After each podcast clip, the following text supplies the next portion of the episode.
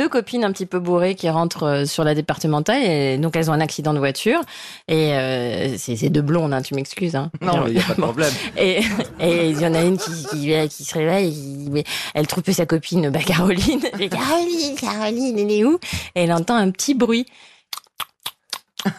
Alors dit, mais Caroline est où Alors elle va à tâtons dans le noir et tout ça, le bruit s'amplifie et elle voit Caroline en train de téter les d'une vache. Je dis Caroline, mais qu'est-ce que tu fais? Elle dit bah sur les quatre, il y en a bien qui va nous ramener à la maison.